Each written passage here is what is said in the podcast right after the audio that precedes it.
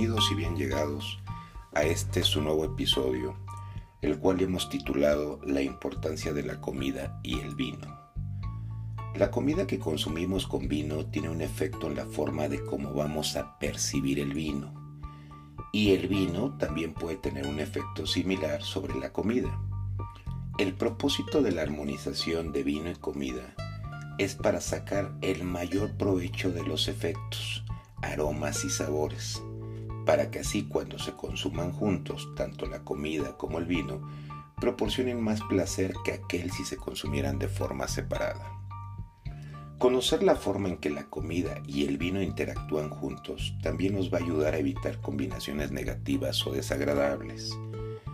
Cuando se trata de comprender las interacciones gustativas básicas entre el vino y la comida, es importante primero recordar que todas las personas tenemos sensibilidades distintas a los diferentes componentes del sabor y del aroma.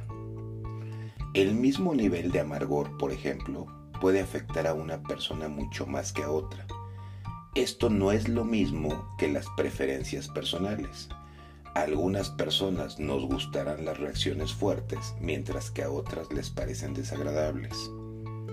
Esta variación, tanto en lo que se refiere a las sensibilidades como a las preferencias individuales, determina que aquella que parece ser la armonía perfecta, para una persona puede ser considerada banal o nada exitosa para otra. Las armonías, por lo tanto, deberán tener en cuenta las preferencias y o sensibilidades de la persona, así como también las interacciones básicas entre el vino y la comida. Es bien importante entender que la armonización de la comida y el vino tiene un propósito y es expresar los sabores y los aromas de lo que estamos consumiendo y bebiendo. Hablemos un poco de las interacciones entre el vino y la comida. Cuando colocamos comida en nuestra boca, nuestras papilas gustativas se adaptan a las características de ese alimento, por lo que la percepción de los niveles de azúcar, sal, ácido, etc. del alimento que estamos probando enseguida puede verse alterada. Por ejemplo, el jugo o zumo de naranja se va a volver extremadamente desagradable y ácido cuando lo consumimos inmediatamente después de usar pasta de dientes. Además, algunos alimentos como el chocolate o platos muy cremosos pueden cubrir la boca, afectando el sentido del gusto. Hay dos componentes en la comida que tienden a hacer que los vinos sepan más duros o más secos, más amargos, más ácidos, menos dulces y menos afrutados. Estos componentes son el dulzor y el umami. Y hay dos componentes cuya presencia en la comida tiende a hacer que los vinos sepan más suaves, menos secos, menos amargos, menos ácidos y más dulces y afrutados. Estos componentes son la sal y la acidez. En general la comida tiene mayor impacto en la forma en que el vino sabe que a la inversa es más probable que este impacto sea negativo que positivo.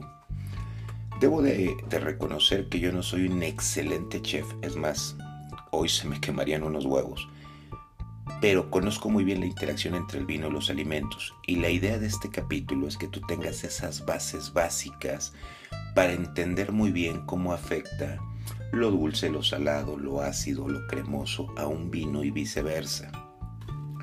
Empecemos hablando del dulzor en la comida. El dulzor de un plato puede hacer que un vino seco parezca más afrutado y sepa desagradablemente ácido. Para los platos que contienen azúcar, una buena regla general es elegir un vino que tenga un nivel de dulzor más alto que el plato. Como podrás ver, yo no te voy a decir qué platillos, pero sí te voy a dar tips como este, decir, Mira, para los platos que van a contener más azúcar, una regla básica es elige un vino que tenga un nivel de dulzura más que el plato que estás probando. El umami en la comida es un sabor que es distinto a los demás sabores básicos. Puede ser difícil de identificar individualmente, perdón, porque tiende a estar presente en otros sabores, como la sal, que va a equilibrar los efectos negativos del umami.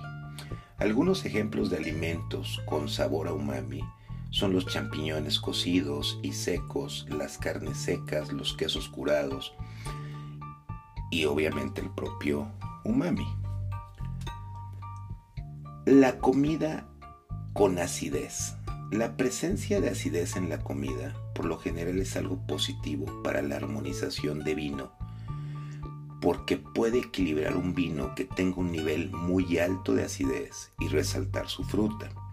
Sin embargo, si el nivel de acidez del vino es bajo, niveles de acidez altos en los alimentos pueden hacer que el vino parezca menos afrutado.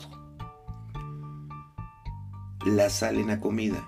Existe una buena razón para la cual la sal se usa en la cocina. La sal resalta el sabor en la comida. Basta pensar en lo insípida que parece la comida sin sal, incluso los alimentos con poco sabor, como una patata hervida o el arroz, tienen menos sabor cuando no tienen sal. La sal puede tener el mismo efecto en el vino, es un componente positivo de la comida que puede hacer que el vino parezca más afrutado y en el caso de vinos tintos puede suavizar sus taninos. Las comidas picantes. El picante es una sensación cálida o ardiente y los niveles de sensibilidad al picante varían mucho de una persona a otra. Además existe una enorme variación en cuán agradable o desagradable puede ser ese efecto. ¿Por qué? Porque esto es particular de cada individuo. Los efectos que provocan el picante en los vinos es darle un mayor intensidad o nivel de alcohol. Es decir, en los vinos con niveles de alcohol más bajos, la sal va a exponenciar el alcohol. El alcohol también aumenta la sensación ardiente del picante. A algunas personas les agrada este efecto. Es decir, cuando la comida tiene más sal, si es un vino suave en alcohol, nos va a saber con más potencial de alcohol. Pero además, el alcohol va a producir que la comida nos sepa un poco más picante. La intensidad del sabor, que es otro factor que debemos analizar. Normalmente es deseable que la intensidad del sabor de la comida se corresponda a la intensidad del sabor del vino para que de este modo uno no domine con el otro. Cuando hablamos de comida con acidez y grasa, la mayoría de las personas encuentran muy gratificante la combinación de vinos de acidez altas con comidas graciosas o, o oleosas. Esta armonía puede ofrecer una agradable sensación en la que el vino de acidez alta combine muy bien con la grasa de la comida. ¿Por qué? Porque la grasa va a limpiar un poco la boca. Ahora bien, voy a decirte un cuadro muy sencillo para que de alguna manera lo podamos tener en mente e incluso grabar y podamos considerar a la hora de querer hacer una armonización. Si la comida es dulce, el vino nos va a parecer más seco, y más amargo, más ácido, menos dulce y menos afrutado. Si la comida es umami, el vino nos va a parecer más seco, más amargo, más ácido, menos dulce y menos afrutado, igual que en el caso anterior. Si la comida es salada, el vino nos va a parecer menos seco y menos amargo, menos ácido, más afrutado y con más cuerpo. Y esto es importante que lo mencione. Cuando la comida tiene sal, el vino parece menos seco, menos amargo, menos ácido, más afrutado y con más cuerpo. Cuando la comida es ácida, el vino nos va a parecer menos seco, menos amargo, menos ácido, más dulce y más afrutado. Cuando la comida es de sabores intensos, por lo regular la comida va a dominar sobre el vino, es decir, el vino va a tener poca apreciación. Cuando la comida es grasosa o oleosa, el vino nos va a dar la percepción de ser menos ácido. Y cuando la comida es picante, el vino va a aumentar el calor del picante, el alcohol de vino va a parecer más evidente. Con este pequeño cuadro que acabo de relatar, creo que tienes ya un panorama muy claro de con qué combinar cada cosa y de cómo te vas a ver el vino ante ciertos alimentos. Ahora bien, esto es diferente a decir con qué combinaría yo carnes blancas. Pues sea pescado, sea pollo, pues definitivamente las podría combinar con un vino blanco. ¿Con qué combinaría carnes rojas o pastas? Pues definitivamente con un vino tinto. Lo que es importante también mencionar es que aunque hay una regla, y aunque acabamos de mencionar algunas reglas, lo decíamos al principio, las sensaciones y preferencias pues son individuales. Yo conozco personas que disfrutan un vino tinto con un gansito marinela. Y es válido y está bien. Y son grandes catadores de vinos. Entonces, esta es una regla genérica, pero que tú debes de analizar muy bien dependiendo el momento, la ocasión y el grupo de personas con las que vas a armonizar tus alimentos. Ahora bien, hay reglas o costumbres generales. Una buena carne asada eh, se degustaría con un excelente vino tinto. Un excelente pescado pues se armonizaría con un vino blanco o incluso con un vino rosado de manera extraordinaria. Eh, ¿Cómo pasaría un verano caluroso? Pues con un vino rosado, con un vino espumoso, eh, a menos 0 grados o a 1 o 2 grados. Eh, sin embargo, son reglas generales. Y armonizar el alimento con el vino tiene que ver con entender la sensibilidad y preferencia de cada individuo.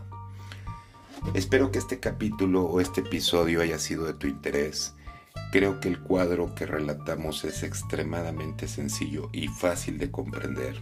A partir de ahí tú sabrás cuando hagas una comida picante o pidas una comida picante con una copa de vino, qué efecto va a tener. Y bueno, pues ya, ya vimos muy claro y lo relato como ejemplo que una comida picante, pues evidentemente el efecto que va a tener sobre el vino, pues es muy claro, ¿no? Y, y lo que va a pasar es que va a potencializar el alcohol y además de potencializar el alcohol, pues va a aumentar el grado de picor o el grado de picante. ¿Por qué? Pues porque el calor eso hace, ¿no? Entonces, cuando tenemos estas reglas básicas, creo que nos, es muy fácil empezar a, entender el concepto de armonizar. Eh, nos vemos en el siguiente episodio. Espero que este episodio haya sido de tu agrado. En el siguiente episodio veremos un tema por más interesante, que es la temperatura de servicio a la que tenemos que ofrecer un vino, los diferentes vinos que existen. Nos vemos en el siguiente episodio.